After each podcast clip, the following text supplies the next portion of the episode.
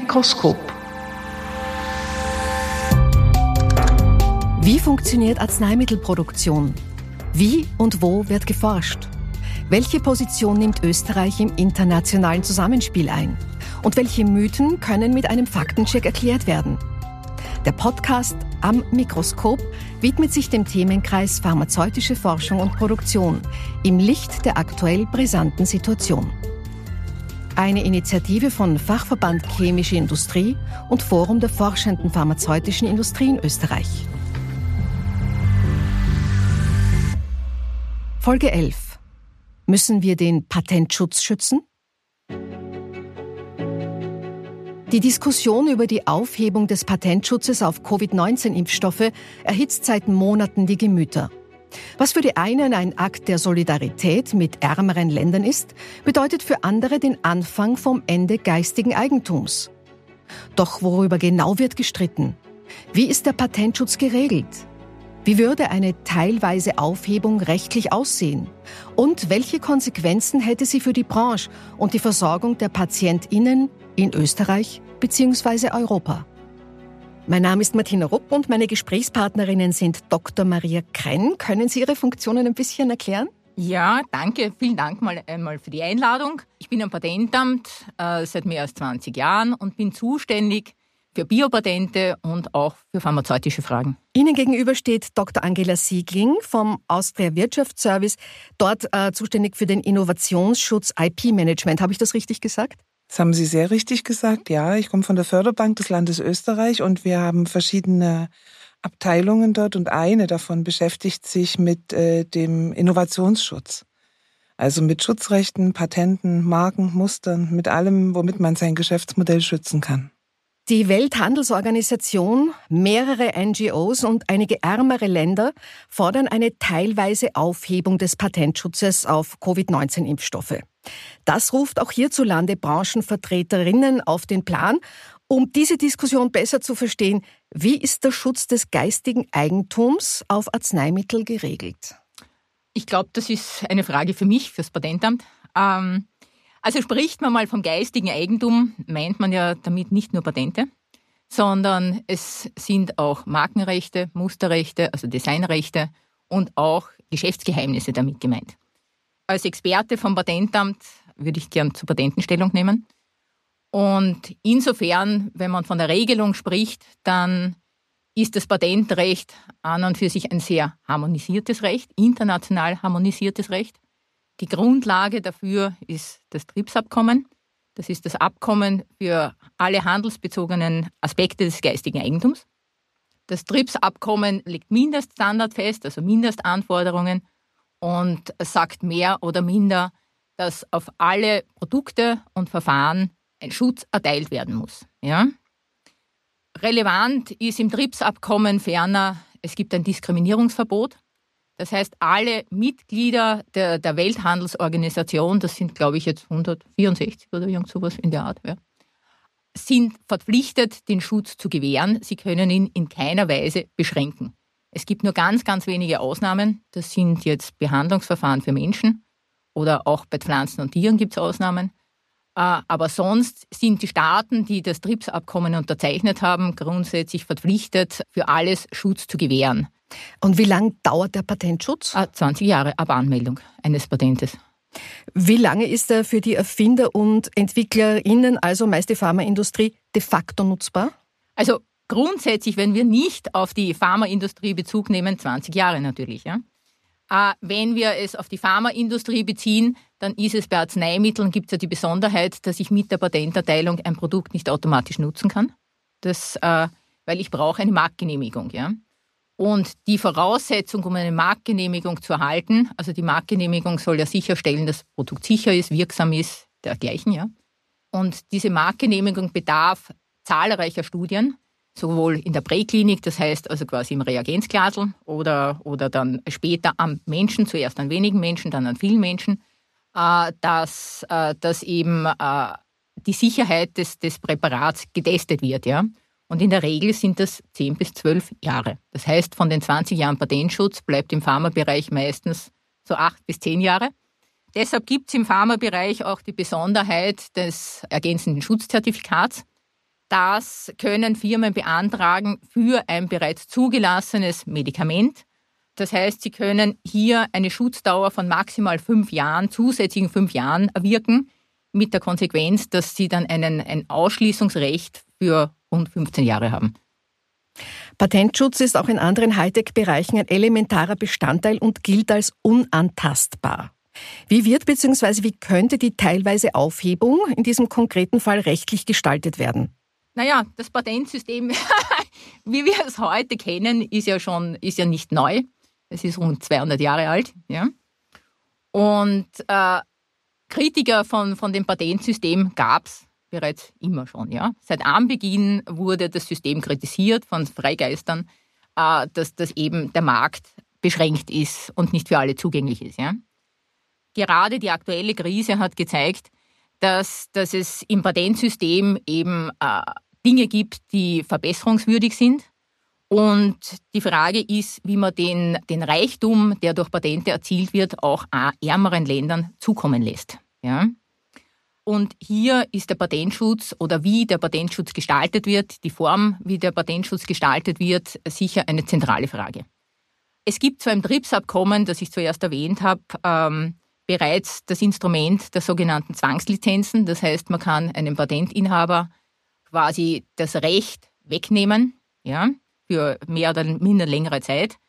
Aber es ist ein sehr behäbiges Instrument und für Zeiten der Pandemie hat sich das als nicht sehr sinnvoll erwiesen oder nicht nutzbringend erwiesen. Also da sagt ja. man, das ist in, in öffentlichem Interesse, das genau. ist essentiell für den Fortbestand genau. der Menschheit. In dem Fall äh, wird das alles genau. gekappt das, das, und es muss sofort allen zugänglich naja, gemacht die, werden. Naja, äh, der Grund oder die, die Bedingung, die Vorbedingung für eine Zwangslizenz ist auch das öffentliche Interesse. Ja? Das kann nicht automatisch, es kann nicht ein Dritter sagen, ich möchte das Patent nutzen und das, äh, das geht dann nicht. Ja? Es muss in jedem Fall das öffentliche Interesse vorliegen. Ja?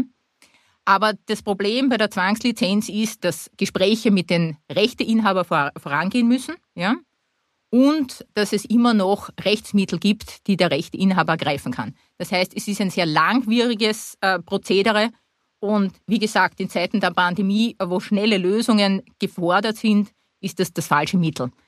Jetzt gab es ja den, den neuen Vorstoß für einen Tripswefer von den Staaten Indien und Südafrika eben weil, dieses, äh, weil dieses, dieser, diese Zwangslizenz sich als nicht geeignet herausgestellt hat in der, in der gegenwärtig.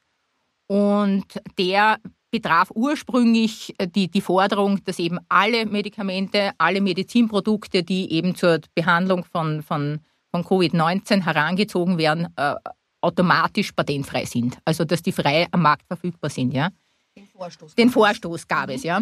Das, da waren natürlich zuerst die USA dagegen und natürlich auch Europa. Europa ist ein, ein, ein wesentlicher Impfstoffproduzent. Also ich glaube, der produziert 76 Prozent der Dosen, die, die, die weltweit verimpft werden. Also das heißt, das Europa ist ja wirklich führend. Ähm, Aha, allgemein ja, wird angenommen China, China, China. Nein, na, China, China Oder Indien? Ist, China ist ganz China und Indien ist ganz wichtig bei den Basismedikamenten, bei den Basis... Äh, Wirkstoff, also nicht einmal noch Wirkstoffen, sondern bei den Basischemikalien, die, zur heranzie äh, die für die Produktion der Arzneimittel herangezogen werden. Also das sind ganz wichtige Länder für auch klassische Medikamente wie Herzmedikamente oder so.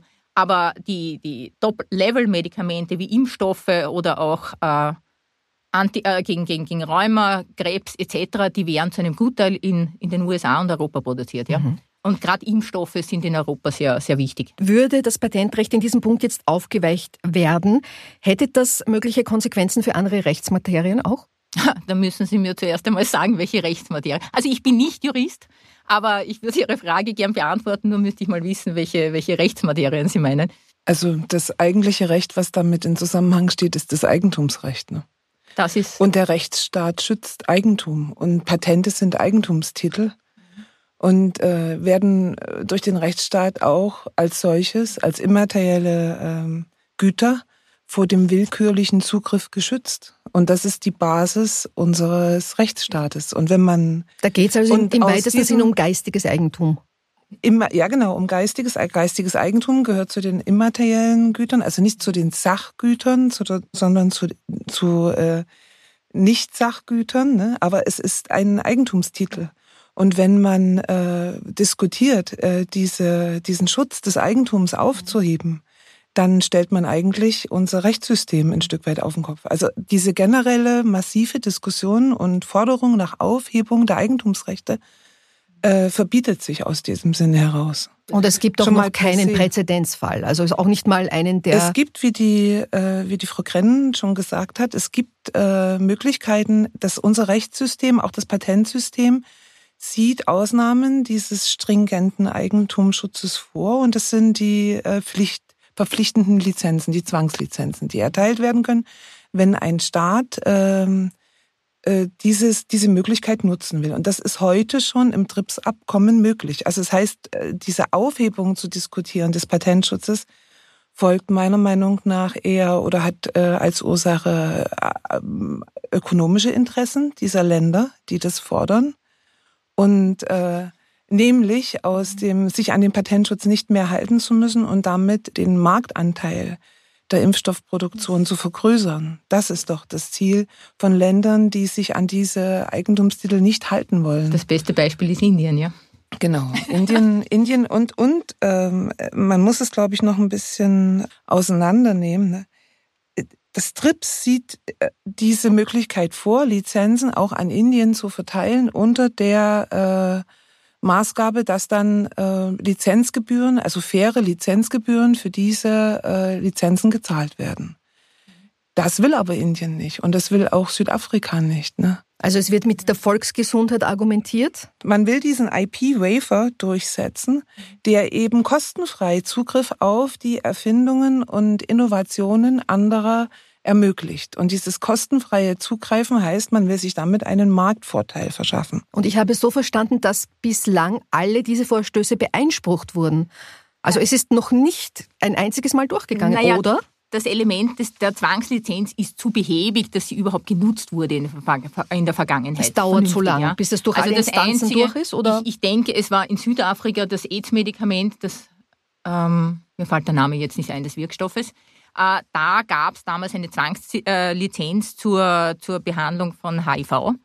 Aber sonst ist, das, ist, ist es eher ein theoretisches Thema. Es gibt im Pharmabereich, äh, bin ich mir auch nicht bewusst, dass es sowas gibt, aber ich kenne es aus, äh, aus dem Mobilfunkbereich. Ah, ja. Also da AT&T ne, ist, glaube ich, mal zu äh, Zwangslizenzen von über, keine Ahnung, 8000, ich glaube 8000 Patenten verpflichtet worden und auch Bell. Ne? Bell hat auch als Mobilfunk äh, Förder, also Beherrscher der USA damals Zwangslizenzen erteilen müssen und davon haben davon hat äh, haben vor allen Dingen Start-up-Firmen profitiert, die dann Folgeentwicklungen, Folgeinnovationen darauf aufsetzen konnten und damit äh, Entwicklungen getan haben, nicht auf dem Mobilfunkbereich, weil das Monopol hat äh, hat, haben diese Firmen behalten, ne? aber auf vielen anderen, also im, im Kfz-Bereich, in, bei, bei Audio, TV-Entwicklungen und, und, und, gab es zahlreiche äh, Weiterentwicklungen, die auf diesen Zwangslizenzen gefußt sind. Ne? Und das ist nicht insofern ausjudiziert, dass man dann sagt, okay, Sie haben die Lizenzen bekommen, aber alles, alle Profite, die Sie daraus weiter generieren, müssen zu einem bestimmten Prozentsatz wieder an die ursprünglichen äh, Entwickler zurückgeführt werden? Gab es das nicht? Naja, wenn man, äh, wie, wie das TRIPS-Abkommen das vorsieht, ne, äh, faire Lizenzzahlungen zahlt, ne, dann ist das inkludiert. Und war das so? Die Bedingungen für die Zwangslizenz werden von den Gerichten festgelegt. Das heißt, also der, der Rechteinhaber hat immer, immer die Möglichkeit, vor Gericht Einspruch zu erheben und dann auch seine Bedingungen, also die Bedingungen, dass er das Patent freigibt, ähm, entsprechend abgegolten zu bekommen. Mhm. Kritikerinnen dieses Vorhabens befürchten nun, dass äh, sozusagen die Büchse der Pandora geöffnet werden könnte und der Patentschutz prinzipiell in Frage gestellt werden könnte. Wie sehen Sie das? Ist diese Sorge berechtigt? Einerseits ist es verständlich. Ne? Schauen Sie, Patente, Patente vermitteln Marktmacht also eine Exklusivität am Markt. Und damit kann man ähm, den Preis definieren, den man für seine Produkte, für seine innovativen Produkte, die auf diesen Erfindungen basieren, erhalten will. Und das bringt natürlich mit sich, dass Regionen, die einkommensschwächer sind, unter Umständen Probleme haben, solche Preise zu zahlen. Das kann anders politisch reguliert werden, indem man zum Beispiel über die WHO Preise festsetzt für Länder der dritten Welt und, und, und wird auch gemacht. Ne? Das, diese Möglichkeit bietet das Patentrecht nicht, weil das eigentlich im eigentlichen Sinne auch nicht Aufgabe des Patentrechtes ist. So, nun, nun hat es aber nun mal zum, zum Ziel oder andersrum ist die Konsequenz, dass Monopole dadurch entstehen und das Kartellrecht ne, der Länder will natürlich dieses verhindern. Also die Kartellbehörden möchten Monopole beschränken. Und das ist dieser Zwiespalt, in dem sich äh, die Menschheit schon seither bewegt und der immer wieder zu Diskussionen führt. Ne?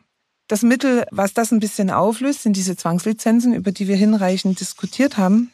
Und die sind bislang das äh, auch ein brauchbares Mittel, eines, was gegangen werden kann. Sie haben einen Aufwand, es braucht unter Umständen äh, einen gewissen Zeitraum, bis sie überhaupt zutreffen können, aber das ist auch berechtigt, weil Zwangslizenzen zu verteilen muss schon gut begründet sein. Und da ist derjenige, der die Zwangslizenz äh, erwirken will, auch in der Pflicht, die äh, Voraussetzungen dafür klar kenntlich zu machen. Und es ist berechtigt. Ne? Ja, nur wir als Gesellschaft haben noch kein besseres System gefunden, um den Anreiz für Unternehmen bzw. für Einzelerfinder zu geben, dass sie Erfindungen machen und dass sie Innovationen vorantreiben und gleichzeitig eben die Erträge daraus besser verteilen. Ja? Also für im Moment ist das Patentsystem das beste System, das wir haben. Ja? Und wenn wir dieses nicht haben, stellt sich für mich natürlich die Frage, wer stellt die, die Unsummen bereit, die für Arzneimittelinnovationen notwendig sind. Ja? Also ich denke, ich habe schon erwähnt, dass das ein Arzneimittel die Entwicklung rund drei Milliarden oder zweieinhalb Milliarden verschlingt. Die öffentliche Hand kann das nicht erstemmen. Die öffentliche Hand äh, wird auch nicht investieren in so hochriskante Forschungsprojekte, wo der, der Ausgang nicht klar ist. Mhm. Das macht die öffentliche Hand generell nicht. Das machen private Investoren, Akteure, die sich davon große Gewinne versprechen. Und da ist der Fall BioNTech und die RNA-Technologie als Impfstoff ist ein Proto-Beispiel dafür. Ne? Und dem sind ja zehn Jahre Forschungstätigkeit äh, vorausgegangen. Ne? Mehr wahrscheinlich insgesamt. Noch mehr vielleicht. Ich habe ein ne? Interview äh, gelesen, Sie sicher auch mit dem forschenden Ehepaar, deren Namen mir äh, leider Gottes im entfallen. Ich entschuldige mich dafür äh, die gefragt wurden vor kurzem, was machen Sie jetzt mit dem ungeheuren Reichtum? Und die haben so ein bisschen aufgelacht und haben gesagt, äh, wir müssen nicht mehr jedes zweite Jahr Investoren suchen. Mhm.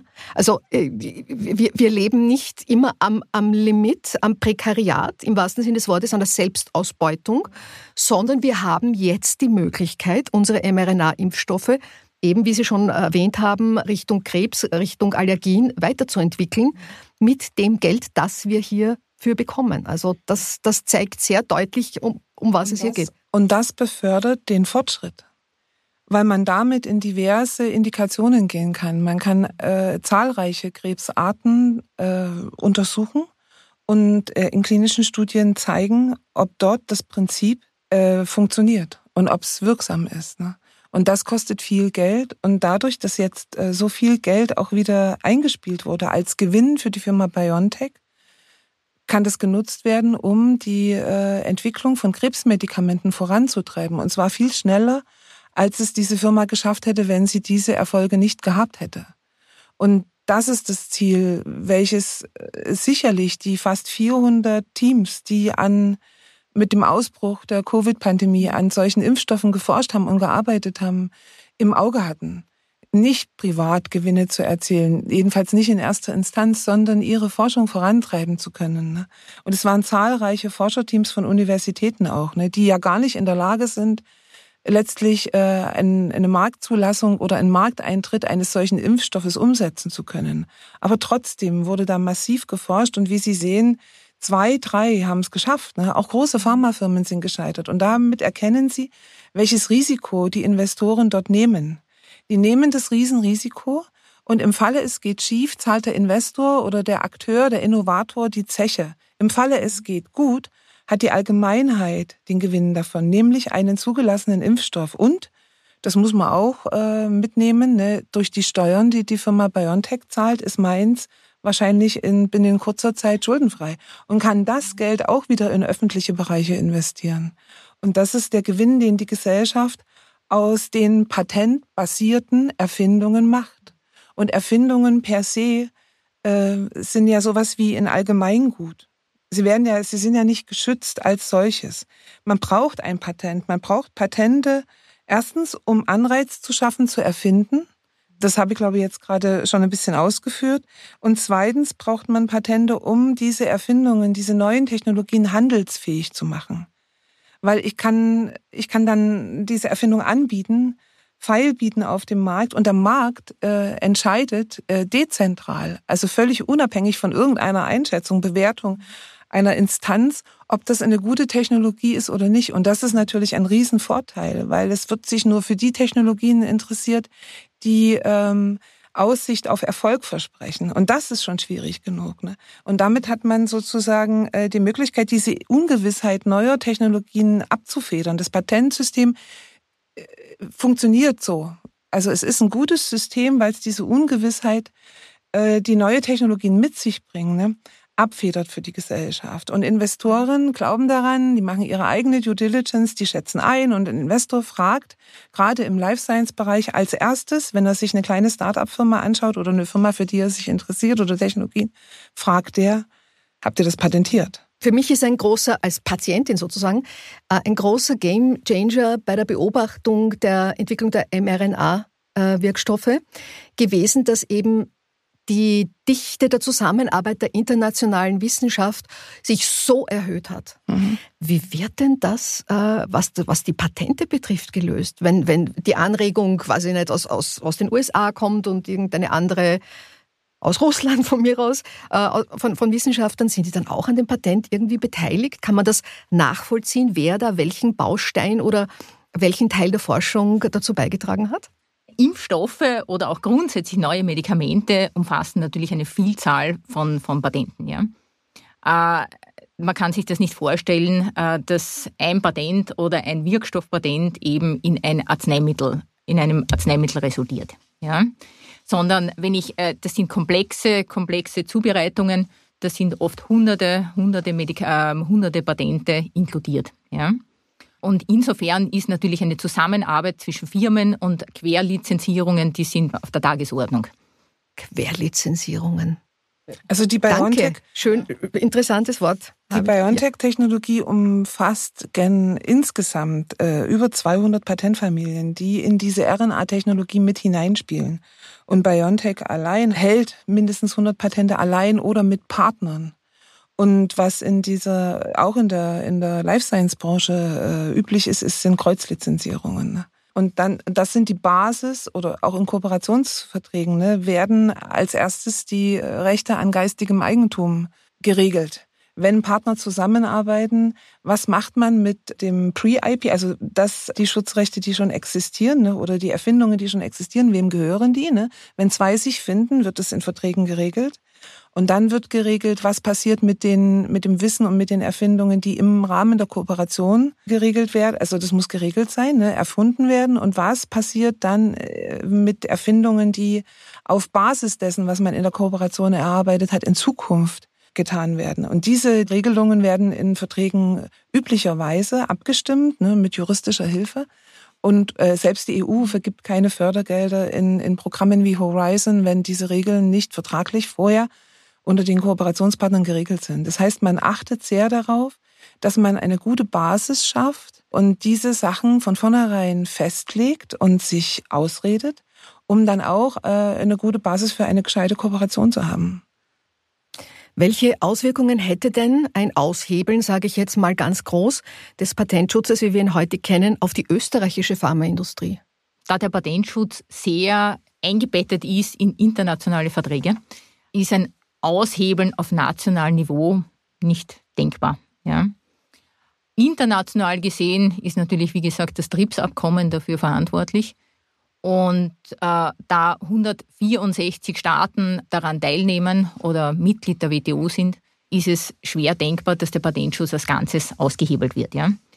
Aber natürlich ist es so, dass wenn es um die Medikamentenversorgung geht, wird ein Gutteil eben durch Generika abgedeckt. Das heißt, das sind diese patentfreien Medikamente, die bereits nicht mehr unter einem Patent fallen.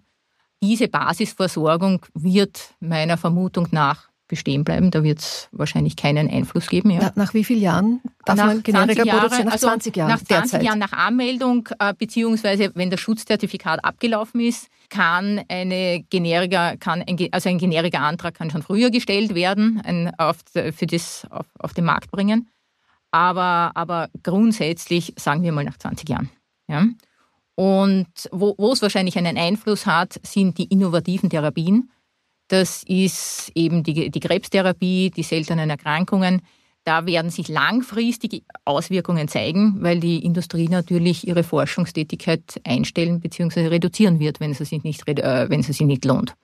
Also dramatische Auswirkungen auf uns Patienten und Patientinnen. Längerfristig. Also die gegenwärtig am Markt äh, befindlichen Medikamente, auf die wird es keinen Einfluss haben, weil da laufen Patente. Oder äh, aber, aber in Zukunft, und ich meine, der Zukunftsmarkt ist ja, ist, ja, ist ja genauso wichtig, weil jeder von uns möchte innovative Therapien, äh, spätestens dann, wenn er krank ist. Und großes Thema natürlich auch die Beforschung von seltenen Erkrankungen. Mhm, genau, ja. Also hier ist zum Beispiel, das, das war ganz interessant, bis vor vielen Jahren waren die seltenen Erkrankungen, das betreffen, glaube ich, nur fünf Personen pro 10.000 oder 50.000, also Personen. Also es ist der Markt für eine Pharmafirma nicht interessant, weil die Kosten können durch die seltenen Fälle nicht hereingespielt werden. Ja. So hin war das ein Markt, der, der bis vor etlichen Jahren nicht beforscht oder nur schlecht beforscht war, mit der Konsequenz, gerade seltene Erkrankungen, gerade Kinder, Kleinkinder leiden daran, weil es oftmals Stoffwechselerkrankungen sind, die man von Geburt an hat. Ja. Und es, es, blieb nichts anderes übrig, als nicht als, als Off-Label-Medikamente zu, zu verwenden, im Versuch hin, dass, dass das vielleicht wirkt. Das heißt also Medikamente, die für die Indikation und schon gar nicht für Kinder zugelassen sind, ja. Äh, und äh, diese, diese, diese Orphan Disease sind irgendwie, also die, die, das ist irgendwie dahingedümpelt. Äh, vor etwa zehn Jahren, denke ich, ist dann eine, eine, die Orphan Disease Verordnung der EU gekommen und damit hat man den, den Zulassungsinhaber das Recht zugestanden auf eine sogenannte Marktexklusivität für zehn Jahre. Und das ist für einen Zulassungsinhaber schon sehr relevant, da die Konkurrenz in diesen zehn Jahren kein weiteres Präparat am Markt bringen darf, das, also sofern es nicht wesentlich besser ist oder besser verträglich oder so. Und der, äh, der Zulassungsinhaber dadurch natürlich die Möglichkeit hat, sein Geld besser hereinzuspielen. Wir in der AWS unterstützen ja kleine und mittlere Unternehmen, die äh, forschen und entwickeln ne, auf dem Gebiet mit ähm, unserer Expertise Richtung Schutzrechte. Wie schütze ich mein Geschäftsmodell? Und wir hatten schon Fälle, wo eine Patentierung aufgrund von Vorveröffentlichungen nicht mehr möglich war. Aber dadurch, dass es sich um eine Erkrankung handelte, die zum, äh, für die es noch keine Medikation gab, also Orphan Disease Status hatte, hat der äh, hat die Firma tatsächlich diese zehn Jahres Marktschutzfrist wahrgenommen und war mit damit ganz zufrieden. Und das war übrigens auch ähm, ein Grund, weil man die beantragt hat und erhalten hat, weshalb ein Investor dann in die ganze Entwicklung investiert hat. Das geht einher. Und das ist der Punkt. Äh, Marktkräfte erlahmen, wenn, wenn, es keine, wenn es keine monetären Anreize gibt. Das ist leider so. Und das ist auch der Grund, warum die Behandlung von Krankheiten, die nur in Weltregionen auftreten, äh, so wenig beachtet werden und dafür keine Medikamente ent entwickelt werden, wie zum Beispiel afrikanische Malaria-Entwicklung und so weiter. Ne? Wird ja gibt's ja Foundations, die da finanziell unterstützen aus gutem Grund. Und deswegen ist das Patentsystem so wichtig und es verbietet sich schon aus diesem Grund heraus über eine generelle Auf Aussetzung, Aufhebelung des Patentsystems nachzudenken, weil man braucht diese ähm, monetären Anreize für Investoren, für Akteure, für Innovatoren, die das Risiko eingehen und viel Geld in eine Entwicklung investieren, die so einen langen Atem braucht, die sieben bis zehn Jahre Entwicklungszeit und ein bis zwei Milliarden äh, bis ein Medikament am Markt kommt, da braucht man private Akteure, die dieses tun. Und, und das, die einzige Basis dafür ist das Patentsystem. Deswegen, glaube ich, ist es unsinnig, darüber nachzudenken, das System außer Kraft zu setzen. Zumindest. Solange wir kein besseres System haben. Solange wir kein besseres System haben und äh, in, den, in den Hunderten von Jahren, die das Patentsystem schon existiert, hat es ja immer wieder auch Ansätze gegeben, es weiterzuentwickeln und, und diesen, diese Diskrepanz zwischen Hochpreispolitik und Marktmonopol, die sich Einzelne damit ähm, erarbeiten wollen, einzelne Firmen, ne, versus äh, Anreiz, monetärer Anreiz, um Innovation zu ermöglichen um das in den Griff zu bekommen. Ne? Ein, eine Thematik ist zum Beispiel diese standardessentiellen Patente, ne, die jetzt diskutiert werden. Also es ist immer wieder, es gibt immer wieder Ansätze seitens der äh, Akteure im Patentsystem, diese äh, Ungerechtigkeiten vermeintlichen äh, in den Griff zu bekommen. Ja, dennoch, also mein Berufsalltag hat mir gezeigt, also dass es natürlich äh, Patentgegner gibt, vehemente Patentgegner. Aber ähm, sobald diese Personen, und sie sind mir, sie begegnen mir hier und da, selbst einen Geistesblitz haben, dann wären sie plötzlich zu Verfechtern des Patentrechts. Ja? Also es dürfte schon irgendwie eine Eigenschaft des Menschen sein, einen Wert darin zu sehen, einen auch natürlich immateriellen Wert. Ist Patentschutz eine Standortfrage? Ja, weil Patente sind nationale Rechte. Das heißt, die Nationen haben ein ureigenes Interesse daran, ihre Entwicklungen, ihre Innovationen zu schützen. Und deswegen unterstützen wir in der AWS Firmen, die, die innovieren und die neue Sachen entwickeln und die an den Markt bringen wollen und helfen ihnen dabei und versuchen so viel wie möglich zu tun, damit deren Geschäftsmodelle ausreichend gegenüber dem Wettbewerb abgesichert sind. Weil es hat keinen Sinn, in Innovationen zu investieren, wenn man nicht gleichmäßig oder gleichzeitig in den Schutz dieser Innovation investiert. Damit Mitbewerber ähm, diese nicht einfach kopieren können. Und es wird das kopiert, was richtig gut ist und was wertvoll ist. Es wird nie irgendwas kopiert, was nicht wertvoll ist. Und leider ist es im Pharmabereich so, dass die Medikamente, obwohl sie so viel Zeit und Geld in Anspruch nehmen, um zu existieren, dann relativ schnell nachzukochen sind, ne? weil vielfach handelt es sich um Bioproteine oder um, um äh, chemische Substanzen und das zu kopieren und, und äh, kostenfrei oder ohne diese hohen Entwicklungskosten auf den Markt zu bringen, ist kein, kein Thema. Macht die Generika-Industrie seit Jahr, Jahrhunderten. Ne? Das heißt, oder Jahrzehnten zumindest, das heißt, äh, der Patentschutz ist wichtig und ist regional wichtig. Und deswegen äh, hat auch ähm, äh, Indien und, und Südafrika haben so ein großes Interesse, die Marktpenetration ihre eigene zu verstärken. Ne? Und, äh, und andere Länder wie Deutschland, die Schweiz und Großbritannien haben ein großes Interesse, ihre Investitionen in Innovationen, und da haben ja die Staaten auch gehörig mitgezahlt, zu schützen, damit andere nicht einfach kostenfrei auf diesen Werten aufbauend den Markt äh, erobern können. Das ist Patentrecht. Wie also sieht Ihrer Meinung nach, Ihrer Einschätzung, Ihrer Expertise nach der optimale Patentschutz im 21. Jahrhundert aus? Rechtssicher. Und für kleinere Erfinder oder NGOs soll er vor allem auch erschwinglich sein. Ja? Also es ist die Frage, kann sich es, es im Vergleich zu, ne, zu, den USA ist es, ist es jetzt bekannt, dass zum Beispiel äh, das Patentanmeldeverfahren elfmal teurer ist in Europa als in den USA eben und auch wesentlich teurer als in Japan. Das heißt, hier arbeitet man daran, dass man das Patentsystem auch für kleinere Player leistbar macht. Ja. Und dann gibt es natürlich, äh, das Patentsystem kommt von der Technik her im, im Wesentlichen. Ja. Äh, Maschinenbau, Elektrotechnik etc. Ja. Neue Technologien, die vor allem in der Biotechnologie oder in der Softwareindustrie auftreten und für die auch ein berechtigtes Interesse besteht, natürlich diese zu schützen, findet das Patentrecht äh, mittelmäßige, äh, mittelmäßige Antworten. Ja? Und hier wird man mit Bedacht eben schauen müssen, dass man in den Grenzen des Patentrechtes halt auch hier zu guten Patenten kommt, die auch rechtssicher sind. Das sind sehr große Herausforderungen, die Sie eben angesprochen haben. Vor allen Dingen äh, im Umgang mit künstlicher Intelligenz. Da ist ja die Rechtslage überhaupt noch nicht klar und es wird debattiert und das ist auch gut so. Man muss darüber reden, man muss die beste Lösung finden, die äh, dann äh, angewandt werden kann. Oder der Umgang mit Daten. Big Data, Daten ist ein Riesenthema. Ne? Und dann kommt noch die Personalisierung von Daten dazu als juristisches Thema. Ne? Also es gibt große Herausforderungen, ähm, in denen man sich auf diesem Gebiet im 21. Jahrhundert äh, mit denen man sich beschäftigen kann. Und ich hoffe, es gelingt, um ein faires System äh, weiterhin in dieser Welt verfügbar zu haben mhm. Und Innovationen zu fördern. Sie beide beobachten das? Ja. Und ich freue mich, vielleicht äh, treffen wir uns mittelfristig und Sie erzählen uns, was es Neues gibt. Würde mich sehr freuen. Vielen Dank, Dr. Krenn. Vielen Dank, Dr. Siegling.